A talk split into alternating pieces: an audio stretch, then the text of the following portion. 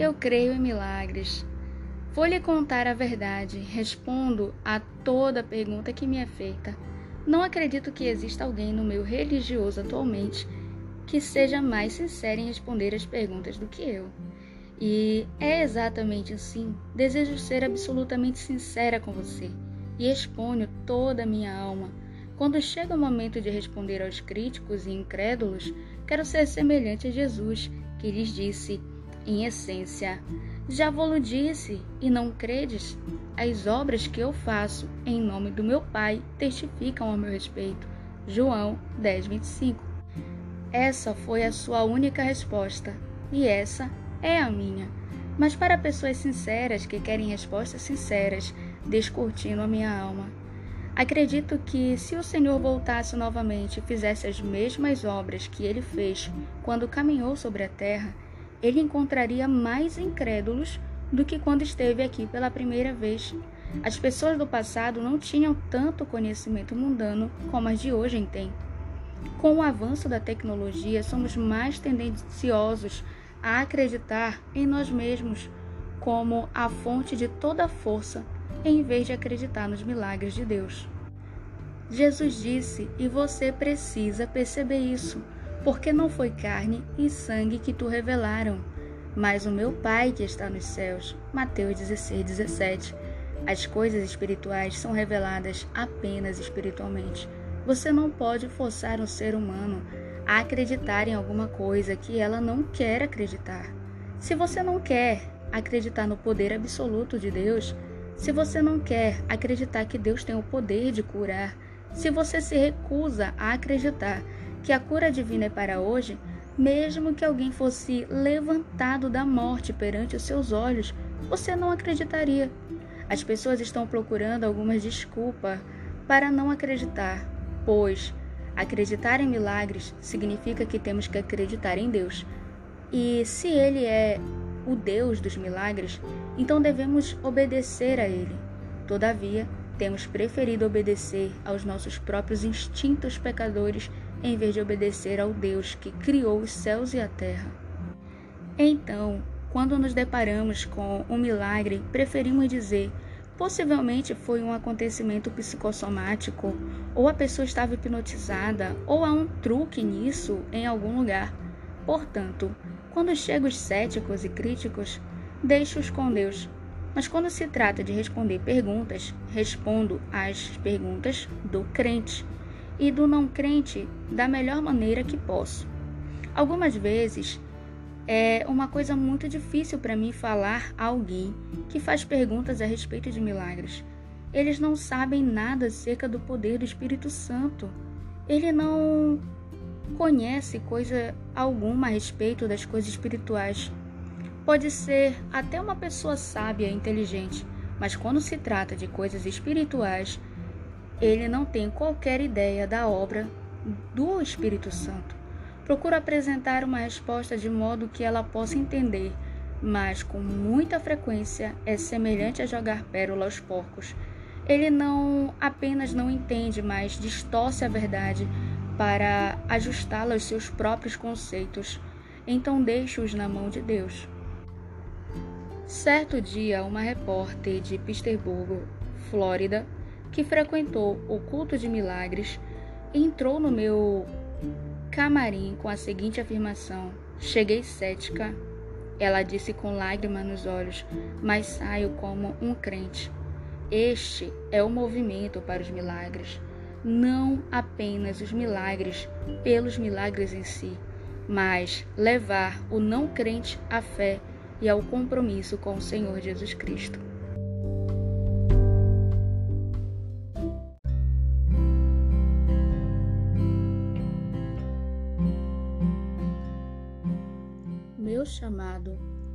Supremo. Voltei recentemente a uma pequena igreja metodista em Concórdia, Missouri, onde aceitei Jesus. Eu estava em Kansas City realizando cultos em um teatro. Chamei alguns membros da minha equipe e nos dirigimos para Concórdia. Oh, vocês precisam ver onde aceitei a Jesus. Eu lhes disse e lhes digo a verdade, meu amigo Fiquei muito chocada quando descobri quão pequena era aquela igreja metodista que resistia à passagem dos anos. Houve um tempo em que ela parecia muito grande para mim, parecia quase uma catedral. Percebi então que ela não comportava mais do que 75 ou 100 pessoas. Caminhei pelo pequeno vestíbulo. Ali estava a mesma corda que tocava o sino, que ao ser puxada anunciava o horário do culto. Era o mesmo sino que eles sempre tocavam quando alguém morria na cidade. Um toque significava que uma criança havia morrido, dois toques significava que uma pessoa de meia idade havia partido. Quando uma pessoa idosa morria, eles tocavam o sino três vezes. Isso levaria alguém a correr até o telefone e perguntar à telefonista: Quem morreu? Isso é Concórdia, Missouri. Naquela tarde eu caminhei na igreja, os mesmos bancos ainda estavam lá, a mesma grade, o mesmo púlpito. Nada tinha verdadeiramente mudado naquela pequena igreja, mas como eu havia mudado. Voltei os meus pensamentos para um domingo de manhã, muitos anos atrás, em pé ali, segurando o inário metodista nas mãos. Eu estava perto da mamãe. Todo mundo da, na família da mamãe era metodista. O meu avô sempre frequentava aquela igreja e sentava-se no mesmo banco até um dia que morreu. Ele viveu e morreu acreditando sinceramente que somente os metodistas iriam para o céu. Desde aquele tempo, com frequência tenho pensado que choque deve ter sido para o vovô chegar ao céu e encontrar lá os batistas, presbiterianos, luteranos, católicos. Não estou certa se ele até hoje se adaptou a tudo aquilo. De qualquer maneira, aquela manhã de domingo foi a minha apresentação ao Espírito Santo. Eu não conhecia nada a respeito da terceira pessoa da Trindade, mas ele veio com grande convicção sobre mim. E permanecendo em pé ali, segurando em minhas mãos o inário metodista, comecei a tremer pela forte convicção do meu estado pecaminoso. Eu tinha apenas 14 anos de idade, então fiz a única coisa que sabia fazer. Saí de onde estava e fui até o banco da frente. Sentei no canto e chorei o choro não foi de pesar, mas sim porque um grande sentimento veio sobre mim. Alguma coisa havia acontecido comigo. Ninguém podia verdadeiramente descrever as experiências espirituais porque elas são espirituais.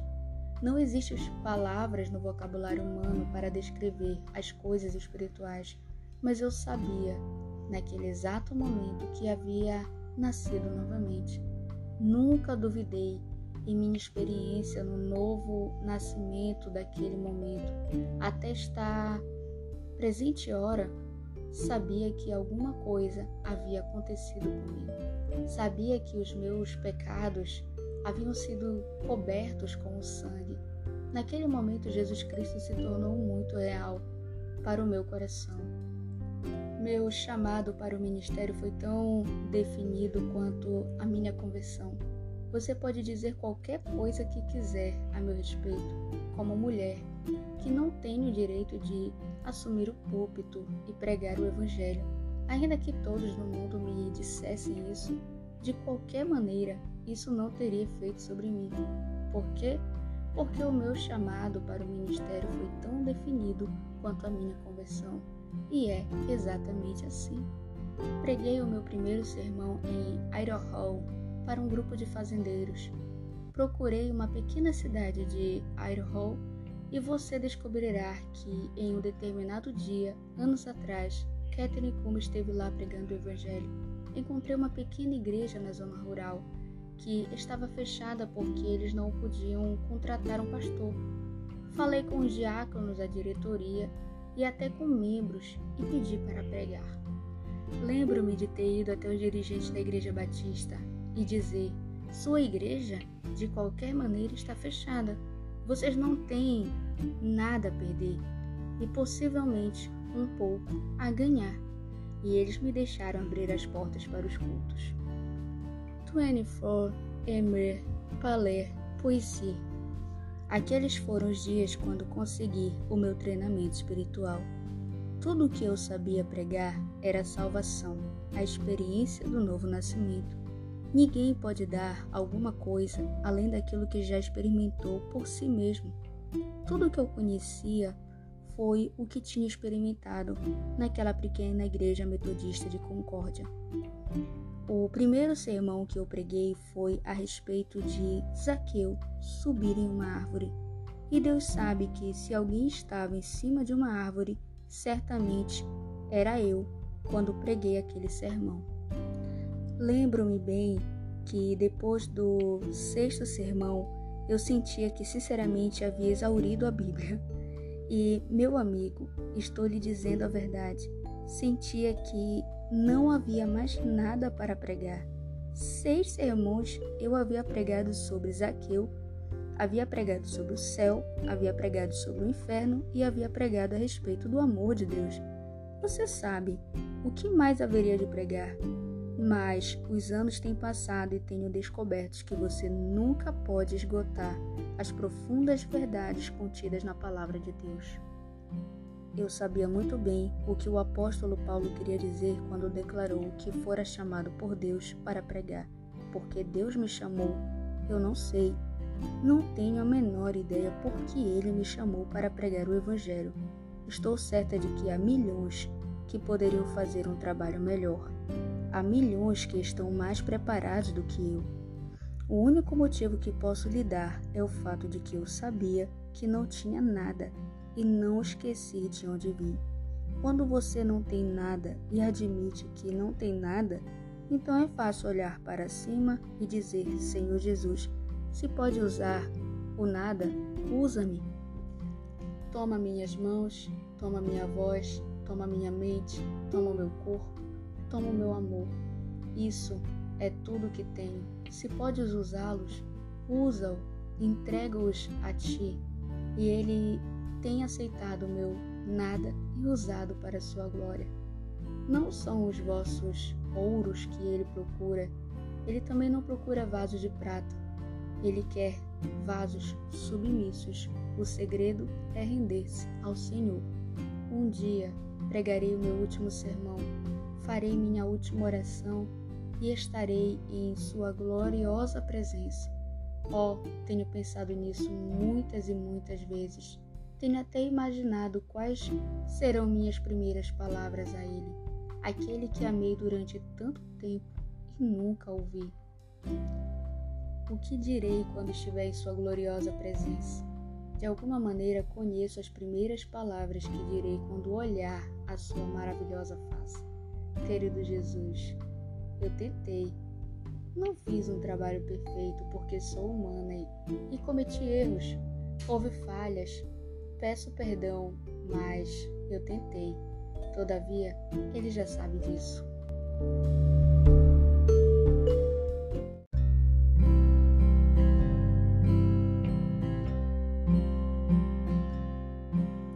Métodos um dia, se o Senhor demorar no seu retorno, haverá uma tecnologia mais avançada que o povo de Deus poderá usar para difundir o Evangelho. Mas até que isso aconteça, devemos usar o que temos. E o mais eficiente meio que temos são o rádio e a televisão. Obviamente, afirmo isso baseada nas respostas que recebemos ao nosso ministério através desses meios de comunicação. A quantidade de cartas que recebo é equivalente ao número de pessoas que vêm à frente quando faço um apelo para a salvação. Você nunca me ouviu dizer que 500 pessoas se converteram no culto de domingo. Posso lhe dizer que foram 500 os que deram um passo à frente, mas quanto a saber quantos daqueles verdadeiramente nasceram de novo, só Deus é que sabe o mesmo e verdadeiro no que se refere aos resultados obtidos através das cartas que respondemos. As pessoas responderão a qualquer coisa que está na televisão. Não me importo a respeito disso. Contudo, não posso evitar ficar impressionada com o número de pessoas que escreve dizendo: Nunca em minha vida escrevi uma carta semelhante a essa. Quero nascer de novo, assistir ao seu programa na TV. Tenho fome por essa experiência espiritual. Quero isso mais do que qualquer coisa no mundo inteiro. Você vê sem dúvida que nossos programas de televisão são diferentes da maioria dos programas de televisão.